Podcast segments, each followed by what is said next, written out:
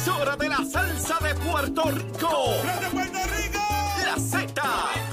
WZNTFM 93.7 San Juan, WZMTFM 93.3 Ponce y WIOB 97.5 Mayagüez. La que representa la salsa en la isla del de la aplicación La Música Z93. Tu, tu emisora nacional de la salsa. Este segmento es presentado por Grand Wagoneer, el regreso de una leyenda. Ya comenzó el programa con más crecimiento en Puerto Rico. de elementos, aparte del tema del impuesto al sol y otros puntos muy importantes análisis de tus mañanas de lo que ocurre en fuera de Puerto Rico. Comienza aquí en Nación Z.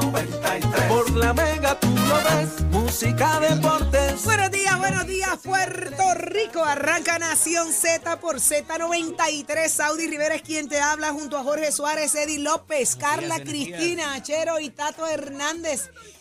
Mire, déjeme coger el aire, porque esto que viene está buenísimo. Y usted sabe dónde usted nos escucha, ¿verdad? A través de Z93, 93.7 en San Juan, 93.3 en Ponce y 97.5 en Mayagüez. Eso significa que todo Puerto Rico está cubierto del mejor análisis y la mejor información.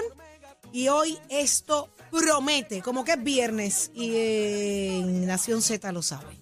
Buenos días, Jorge. Buenos días, Eddie. Buenos días, Saudi. Buenos días, Eddie. Buenos días, Carla, Achero, todo el equipo de Nación Z. Estamos listos.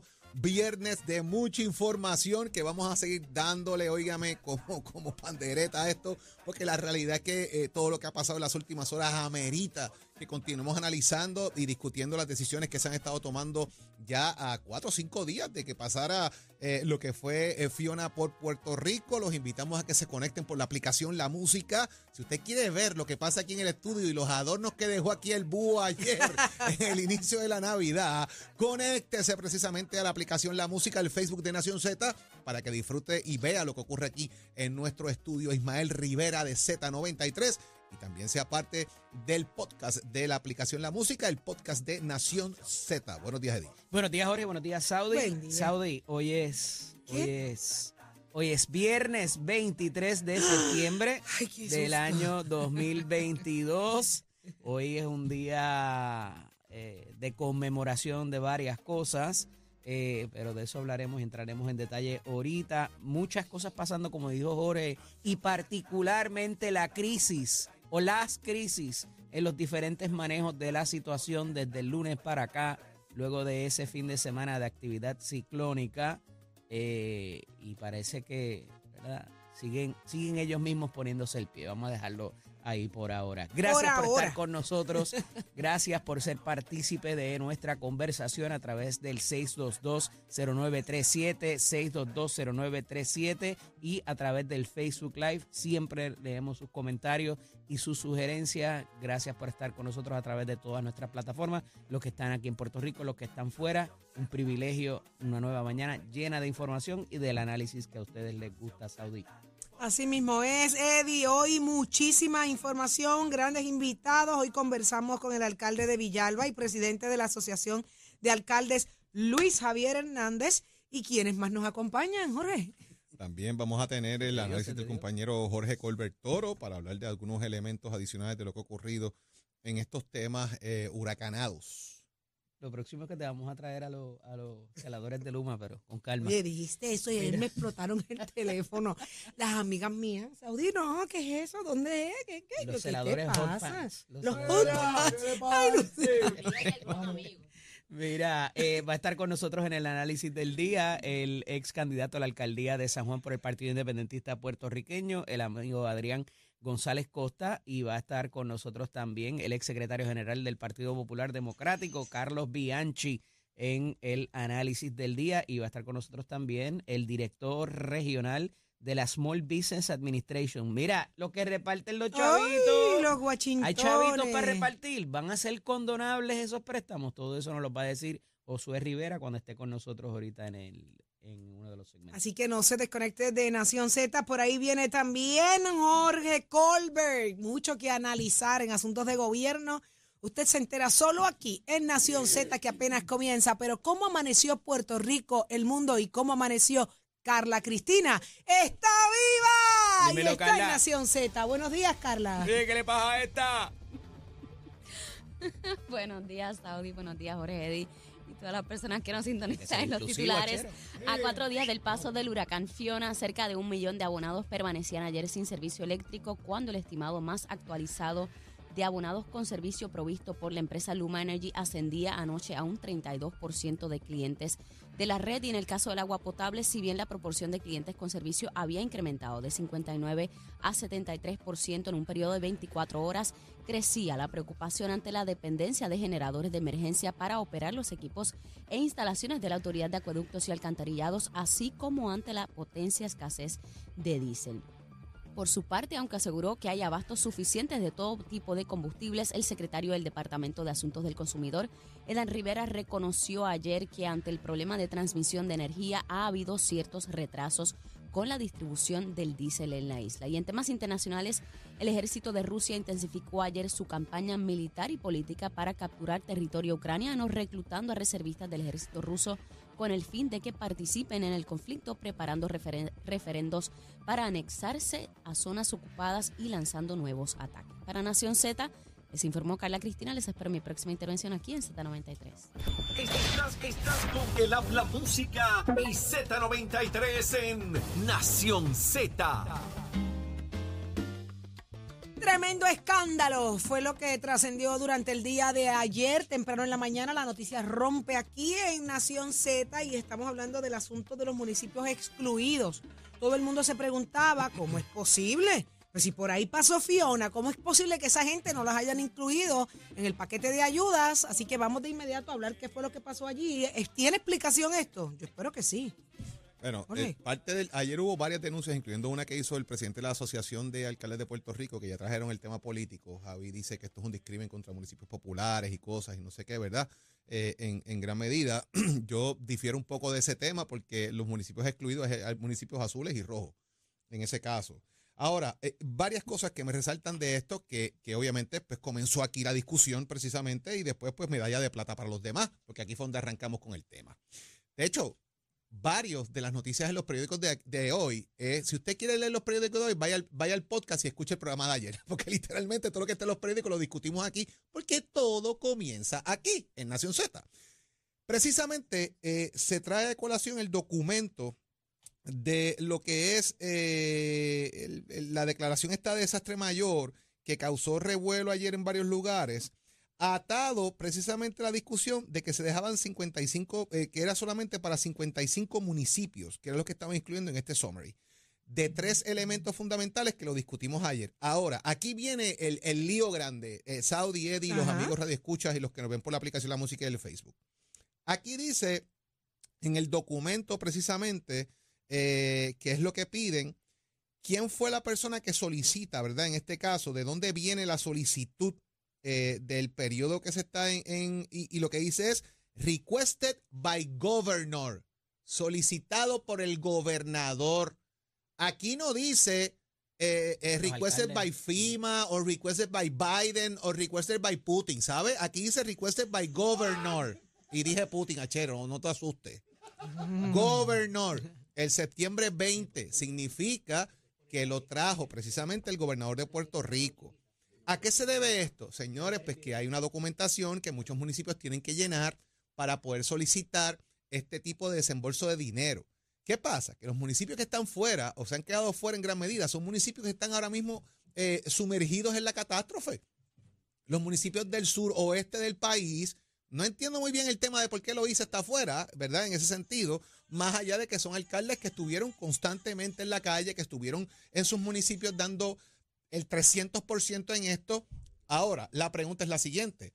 ¿Por qué el secretario de Estado tiene que salir a establecer, vamos a enmendar y asegurarnos de que todo eso esté bien?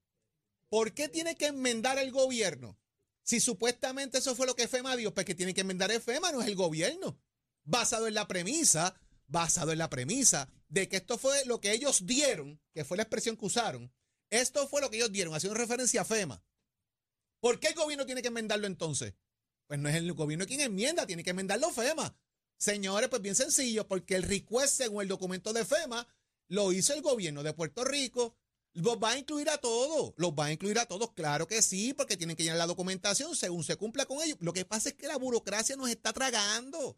La marraya burocracia nos tiene a todo el mundo en un problema serio. Si tienen los alcaldes en el field resolviendo, vamos a darle la mano a esos alcaldes para que esos municipios ya estén incluidos. Ya FEMA comenzó a subir la información precisamente en sus páginas oficiales, usa información oficial. Ya empezaron por ahí con el fraude, dos o tres, enviar información, solicita aquí, pide allá. No es correcto. Información oficial de FEMA para las ayudas en ese sentido. Pero los municipios los van a incluir eventualmente. Y, no es la primera vez, hubo enmiendas que se hicieron también. Lo que pasa es que esto se convirtiera en un TGMNG, igual que, que tiene Luma con la autoridad, de quién es la responsabilidad, quién es el culpable de, mire, pónganse de acuerdo, Majayo Parta, pónganse a hablar y pónganse de acuerdo en las cosas, para que las cosas fluyan en el país. Yo creo que por ahí donde la cosa arranca mal. Porque ¿saben qué? Otra vez, esto lo estaban discutiendo en todos lados por ahí, pero ¿dónde comenzó? En Nación Z, bien temprano en la mañana, incluso hablamos con la senadora del oeste. Migdalia, Migdalia González, que fue quien hace la denuncia originalmente, Así eh, porque esto ha sido mal manejado desde el inicio, compañero. Este, la solicitud original, que parece haber cierta, eh, cierto conflicto con ella, y el hecho de que sea FEMA quien tenga que dar tres comunicaciones distintas ayer diciendo aquí hay un problema en la solicitud original. Esto tiene que ver o no tiene que ver con las pulgadas de lluvia. Tiene que ver o no tiene que ver con la información que tenían que proveer los alcaldes en cierto informe o no. Al final del día, eh, por parte del equipo del gobernador, se trae el asunto de que eh, en la solicitud original y sacan una carta. De hecho, el periodista del periódico Nuevo Día, eh, José Delgado, que está en Washington, corrige la nota y dice, mira, la solicitud original incluía todo. Vuelve nuevamente FEMA y hace la, la, la comunicación de que eh, no estaban todos incluidos. Al final se habla de una reconsideración y estoy de acuerdo con Jorge, porque si tú lo hiciste bien, tienes que solicitar una reconsideración. O no te lo acogieron y FEMA sacó el documento, como dice Jorge, requested by governor, o al final del día estaba bien hecho, estaba mal hecho, el FEMA eh, eh, acogió lo que ellos que lo que ellos querían. Parecería, inclusive por la información que da Casablanca ayer, que todo lo que ha pedido el gobierno hasta la fecha se lo han concedido tal cual. Y ahí entonces es que surge este tipo de discrepancia por razón de que parecía también en la lista, Jorge Saudi, que quien ah, se habían a los municipios que se habían eh, olvidado de incluir en esa solicitud eran municipios que no eran de alcaldes nuevo progresistas. Y por ahí es que un poco comienza la situación. Sea, yo dudaría mucho, por más tarambana y por más, este, de- ¿verdad? Este, eh, eh, fuera de conocimiento, por ponerlo bonito, que tuviera algún asesor, eh, el gobernador o quien haya manejado esto, fuera a dejar a propósito en algo que se iba a saber a raíz de todo lo que ha ocurrido, ¿verdad? Que hicieran este tipo de, de- a propósito, ¿verdad? Que tomaran este tipo de acción a propósito, porque el daño era autoinfligido y obviamente los alcaldes se van a quejar, los alcaldes no se han quedado callados con la luz, no se han quedado callados con el agua, no se han quedado callados con las carreteras, y entonces le vas a añadir una crisis adicional. Aquí el problema estriba y es donde quiero llegar al final del día, inclusive con los asuntos de las utilidades, con los asuntos de infraestructura. El gobernador no se puede seguir sentando en las granadas. O sea, tú tienes unos secretarios de agencia y hasta que el gobernador no dé un puño en la mesa y se limpia uno de ellos y lo vote en una conferencia de prensa o lo vote automáticamente, no van a parar de, de seguir tomando estas malas decisiones y mal asesoramiento. Y tiene que salir entonces el gobernador todavía a hablar de la discrepancia de los clientes con la energía. Ayer fue el secretario de Estado, tampoco está para eso. Para eso hay un gabinete, para eso hay unas personas que están en posiciones de tomar decisiones. Y si esas personas no van a tomar, no, no puede salir el componente de fortaleza, ni la Secretaría de la Gobernación, ni el gobernador, obviamente, ni el secretario de Estado. O sea, a ese nivel no se pueden sentar encima de las crisis y de las granadas a tratar de disolverlas porque para eso tienes una, unas personas en las agencias, como dije anteriormente. Entonces, seguimos una tras otra, una tras otra, y todo llega al gobernador. Es donde, es donde para, es donde para todo. Y yo lo que pienso, fíjate, eh, es, Eddie, tú traes un punto sumamente interesante. Hay mucho cacique.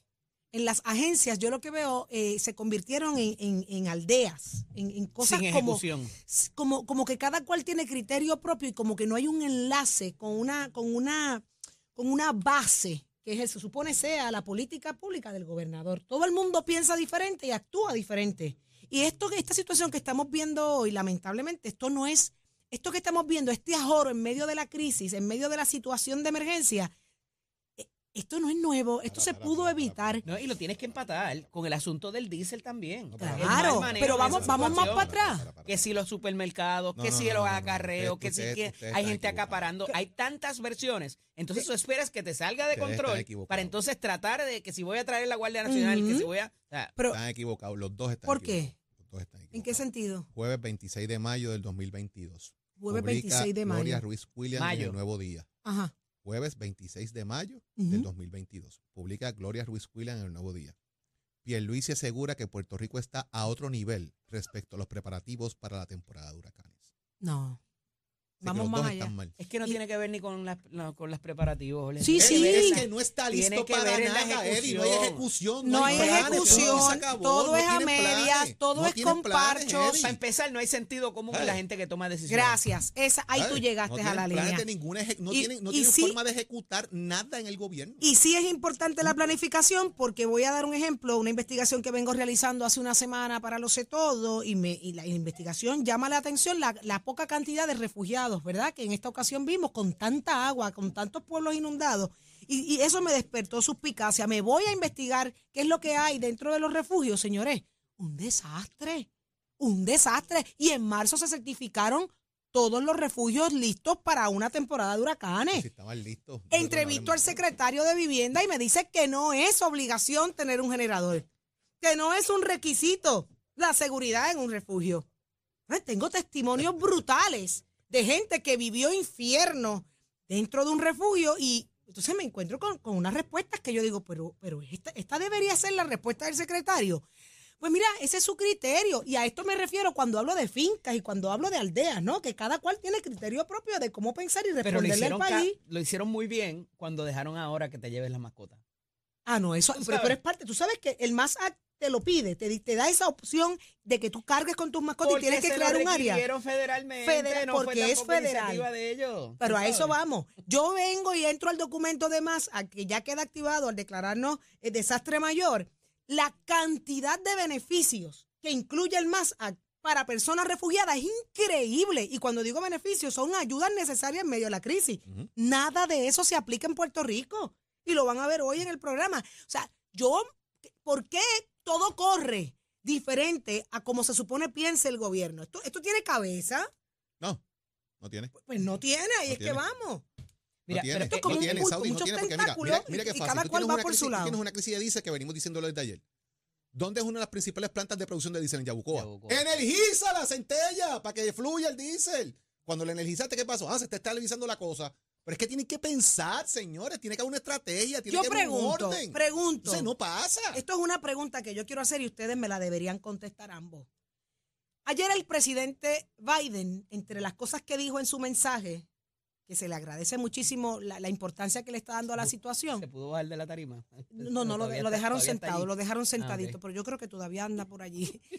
Pero sí, la- hay que agradecerle la importancia que le da a la situación de. Puerto Rico y el respeto con, el- con lo que habló, ¿no? De, de Puerto Rico. Pero él dice que por 30 días le va a cubrir los gastos operacionales a la energía eléctrica, a la autoridad, óyeme, a, los, a las necesidades de Puerto Rico. Y yo pregunto, yo pregunto, pregunto, ¿esta era la respuesta que estaban esperando para que empezaran a fluir las cosas en Puerto Rico como la luz y el agua? Eso no tiene que, no tiene que ver. No tiene que ver. Es que yo Eso no, tengo- era lo que estaban esperar a que esperando. el presidente me asigne dinero para tener un plan para ejecutar. Ok, Saudi. no, no, no, eso sería lo correcto. La Eh, pregunta, y escucha bien lo que te estoy haciendo. ¿Eso era lo que estaban esperando? Pues yo creo que si estaban esperando eso, tenemos un bonche de ineptos en el gobierno de Puerto Pregunto, Rico, Saudi. yo Eso es solamente eso. pregunto. Y, y, para colmo, se reúne y, y traigo temas al azar porque se entrelazan. Se reúnen precisamente en Nueva York y la comisión residente no estaba en la reunión. ¿Estaba o no estaba? Bueno, en la foto que aparece, su y la silla foto que, vacía. no, pero y la foto que puso en el Ah, avión. Después aparece Esa una foto. después aparece una ¿Por qué la foto. quitó? No es una foto de ella en el avión. No, es una es foto. una foto de un del, del, del documento de ya entrada. ella que se había montado en ese allí. avión en un momento Claro, dado con Trump. con- De hecho, con- llegó a Puerto Trump. Rico. Llegó a Ujú. Puerto Rico en el Air Force One. Ah, si la foto es de ayer, no es de, yo no lo sé. La- y no hay una foto de ella quitó. montada, no hay una foto de ella montada en el avión, no hay una foto de ella reunida con el presidente Biden en sus redes sociales. Y la foto que trasciende en las redes sociales es de eh, la silla vacía, con el logo puesto y el nombre que identifica la silla de la comisionada residente ¿Así se allí en esa reunión. Y ella allí no estaba. Y esa es la gran pregunta. ¿cuál ento- ¿Dónde estaba la comisionada residente cuando están hablando de fondos? Fíjate, a ella le encanta atribuirse cuánta cosa hay. Ay, Dios mío. Hasta las llamadas para coordinar al, al- al alcalde de calle y con el de la Guardia Nacional se las quiere atribuir. Entonces, donde tiene que estar no aparece. Pregunto yo, ¿dónde estaba la comisión residente? Si estaba en el First One, pues que trascienda la reunión con el presidente Biden ayer y diga de qué rayo hablaron. Y fíjate que, que, ¿verdad? Y esto pudiera replicarse eh, de varias maneras, con este ejemplo que voy a dar. Eh, yo puedo decir, mano, me caí en un hoyo brutal y la verdad que, o sea, iba cami- por donde iba caminando, pues el hoyo era... No lo vi. Pero es que tuviste a, a, a Saudi caerse un minuto antes, dos minutos antes. Tenemos el ejemplo de María todavía y de los malos manejos de María. Y de nuevo, el asunto de, de, de, preve- de prevenir, de que sean previsibles ciertos asuntos, es inescapable. O sea, eh, todavía ayer el gobernador estaba para adelante y para atrás con el asunto de si iba a aceptar ayuda humanitaria o no. No, no, no. Porque le complicaba la cosa en el cuerpo en serio. En los puertos.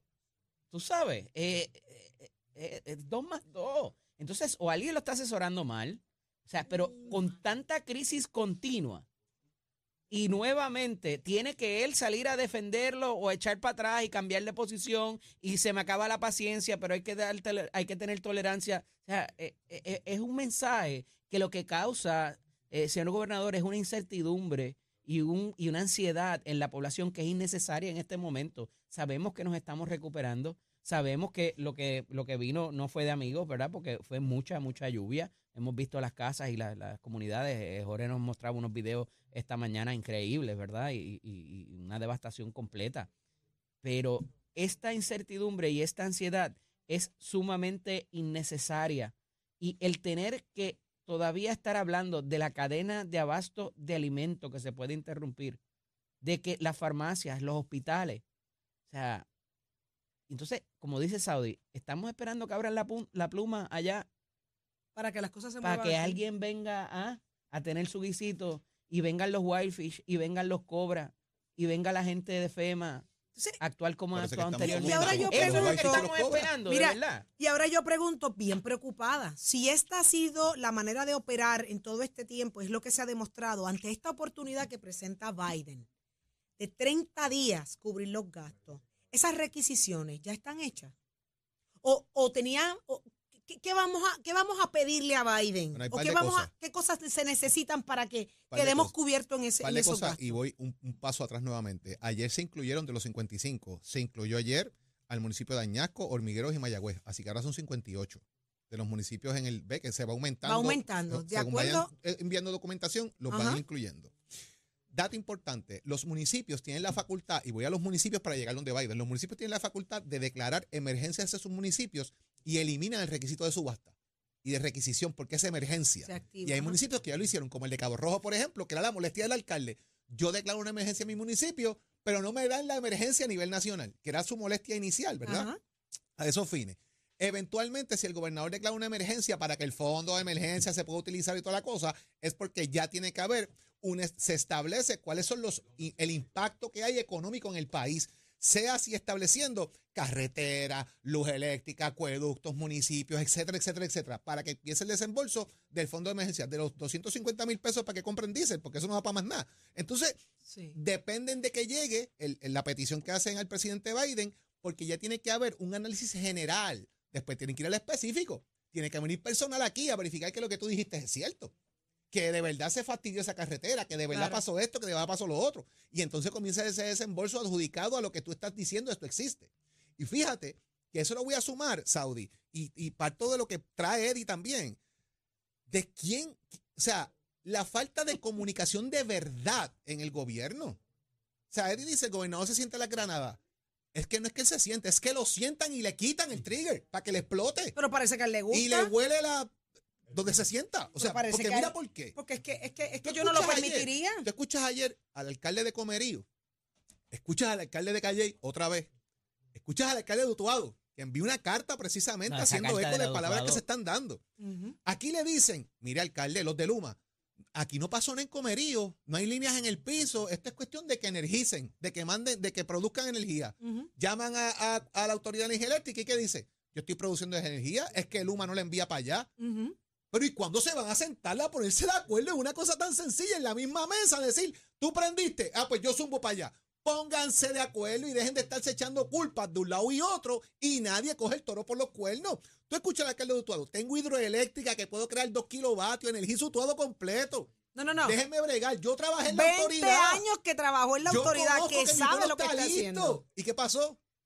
En- y, y fueron autuados los mismos que, que nosotros tres, que no fuimos. Tú sabes, no una fuimos. cosa inexplicable la falta de comunicación que hay en el No, mano, y ahí vamos a la, a la mano. línea y, ¿Y esto es va un a pasar municipio entonces en la PNP. próxima conferencia de prensa que el gobernador ofrezca? Nada. Oye, que no es malo que esté comunicando al país. Eh, hay veces que pues, no, no necesariamente se da la mejor información, pero, Pero no para se que hacen las mejores preguntas, porque hay que decirlo también. Mano, pero, Pero mira, este, este municipio, Jorge, este municipio Utuado es un municipio actualmente PNP. O sea, que estamos viendo que esto no es con unos y unos no, esto es general. Oye, Esto es hasta con la misma gente de ellos. el, el, el alcalde de Bayamón, el alcalde de. Bayamón le dio un Un ultimátum. ultimátum. El Y si sábado, no, sábado y- para y finalmente, empezó mañana. Mañana empieza Eh, a- hasta ma- no, él le dio hasta mañana. Hasta Si mañana. no, no se energiza, Mañana sábado. de verdad, la, la área. Y allá hay unos problemas serios porque eso Los de lo que pasó en Villa España, que se desprendió el peñón aquel, Ajá. aquello está brutal, tú sabes, este, no es cualquier cosa. ¿sabes? Este, pero la, la situación de los, los de hospitales, Luma, los compañeros, de Luma me no saben que son de Bayamón, papá. son de Exacto, Bayamón. placa, placa. No, no, no, no, no. No, te digo que, que de verdad, de verdad, eh, es bien triste lo que estamos pidiendo. A mí me preocupa mucho la lentitud de los procesos, tal vez el desconocimiento que proyectan, porque pareciera que es que no saben ni lo que están haciendo. Yo, yo quiero darle el beneficio de la duda, pero es que por más que uno trate, no, no encaja por ningún lado. Entonces ahora vuelvo, me preocupa el hecho, el hecho de los 30 días. Entonces, ¿cuán ágil o cuán conocedores están de los procesos para comenzar a radicar necesidades y a presentar y a evidenciar que hay esta necesidad en esto, Tuvimos que hay María, necesidad en esto? María los otros días. Pero o no, pero, no, pero no se aprendió nada de María, Jorge. Si no aprendemos ya en el papel, tenemos problemas. Lamentablemente no se aprendió. Si no 30 aprendemos ya en días. el papel, tenemos problemas bien brutales. Vamos a hacer ¿sabes? un ejemplo. Si tú fueras alcalde, si tú fueras alcalde, ¿qué tú pedirías inmediatamente para tu municipio, aprovechando esos 30 días que ofrece el gobierno federal? ¿Qué tú pides? Los postes. No, yo, postes del ¿Tú sabes qué yo pido? Generadores en todos lados para las bombas de agua. Yo Que no me falte un generador. Eso- porque eso es que está- de- eso se ha atendido- definitivamente. Eso se ha atendido bastante ya. pero ¿cuántos se han dañado? ¿Cuántos se No, no, perdieron para, en para, este para. proceso? Los que se quieren robar. Exacto. Porque ayer se dio un caso en Guaynabo que estacionaron una grúa Para llevarse un para llevarse generador. un generador. Bendito sea Cristo, mano. ¿Para dónde vamos a llegar? digo. Pues yo, alcaldesa, pediría muchos generadores. Generador para las bombas de agua, generador para todo lo que sea necesario, porque si yo voy a depender en otro pediría evento atmosférico de Luma, mire, no, Pediría dos energizo yo. Aparte de los generadores, pediría equipo pesado. Bueno, claro, maquinaria. Porque el equipo pesado me ayuda a limpiar el a camino, a sacar del, a, de- a bregar con los ríos, a que el ¿Tú agua sabes qué? funcione. Mira, Yo me iría por ahí. Vamos a hacer una cosa, alcaldes somos todos, alcaldes somos todos, a través del 622-0937, más adelante vamos a abrir las líneas de Nación Z. Y usted si fuera alcalde o alcaldesa, ¿Cuál es ¿qué pediría de acuerdo a sus necesidades, a lo que usted está viendo en su municipio? Usted siéntase que usted es el alcalde hoy, usted es la alcaldesa, y a través de la línea dígame, yo quiero esto, esto y esto para mi pueblo. Eso lo vamos a hacer más adelante, porque ya está listo Tato Hernández, somos deporte. Buenos días, Tato.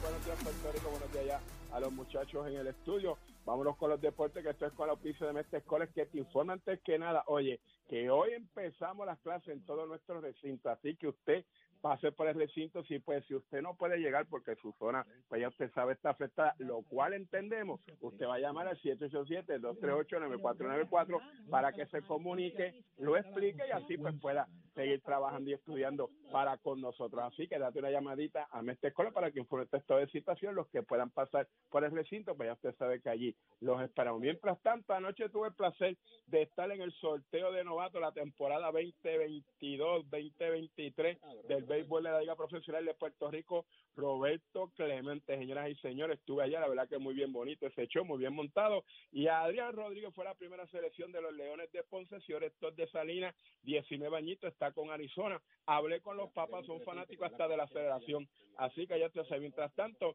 Santurce cogió a Nicolás Nico Pérez, señor de 18 años, Carolina, segunda base, a Llorel Ortega, Óigame, el equipo de RA12 de Alomar, Abdel Guadalupe, quien es de Vieques, Caguas cogió a Albert Oliva, que está con los Tigres de Detroit, y Carolina al lanzador Brian Viguea. En la segunda ronda, Ponce entonces coge a Orlando Ortiz, lanzador derecho, RA12 a Ricardo Vélez, lanzador de Minnesota, Carolina coge a Juliano Allende, outfield, que está con Kansas City, el equipo de RA12, que es el equipo de Roberto Alomar, a Miguel Cirino, lanzador, Caguas coge a Eric García, lanzador, y RA12 coge a Brandon McKay, lanzador. Los equipos ya usted sabe, surtiéndose bien chévere, poniéndose competitivo, así que no diga que no se lo dije, estoy allí tremendo compartir. Oiga, me tengo que señalar que la Liga de Béisbol Profesional de Puerto Rico hizo tremendo rondado junto con la canal televisivo porque los están celebrando y la verdad que estuvo muy ameno, muy chévere, muy emotivo, mucho papá que estuvo ahí en representación de sus hijos la verdad que esta temporada la Liga de Béisbol Profesional de Puerto Rico va a dar mucho más para la participación de todos ustedes. Ya usted sabe, nosotros con los gigantes de Carolina. Pero no se me dé que nosotros vamos a continuar con mucho más. Oiga, Chero, give it up, my friend.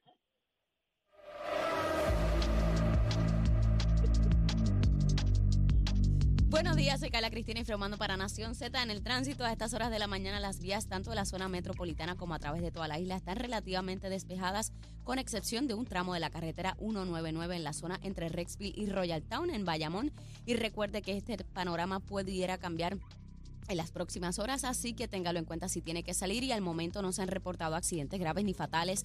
Sin embargo, en lo que va de año se han registrado 171 muertes en las carreteras del país, por lo que la Comisión para la Seguridad en el Tránsito y nosotros aquí en Z93 reafirmamos la recomendación a conductores y peatones para que respeten los límites de velocidad y las leyes de tránsito. Más adelante actualizo esta información para ustedes. Para Nación Z les informó Carla Cristina. Les espero mi próxima intervención aquí en Z93. Próximo. No te despegues de Nación Z. Próximo.